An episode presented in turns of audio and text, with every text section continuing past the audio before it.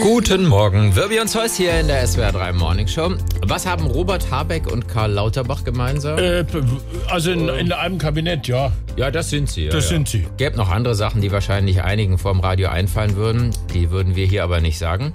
Und äh, Tatsache ist, sie sind in einem Kabinett und äh, sie stehen beide im Playboy. Also auf Beliebtheitslisten. Ja, keine Fotos. Keine Sorge, keine Bilder. Aber da gibt es so Beliebtheitslisten und das Ranking da auf diesen Listen ist allerdings äh, überraschend. Lauterbach, wer ruft an? Ja, hallo, hier ist Habeck. Robert, was willst du? Hast du gesehen, der Böhmermann ist Jan, also Mann des Jahres. Der Böhmermann? Wo? Im Playboy. Ich dachte, da sind nur so Frauen drin. Ja, aber das war so ein Leserumfrageding. Wer ist euer Mann des Jahres? Und da bin ich nur auf Platz 5 gelandet, noch hinter Günter Jauch und Elias Mbarek und Christian Streich. Das heißt, du bist fünf und Böhmermann ist eins. Ja, was hat er, was ich nicht habe? Hm, Man muss auch manchmal Abstriche machen, Robert. Ja, das kannst du sagen mit den Abstrichen. Du bist Arzt, Lauterbach, aber ich bin Philosoph. Ah, Philosoph ist das einer, der viel und oft fotografiert wird.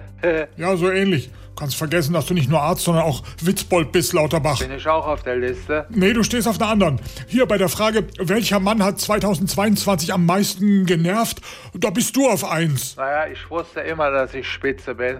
Und das macht mir auch nichts aus. Ja, aber mir. ja, danke, aber wieso? Ich bin direkt dahinter auf Platz zwei.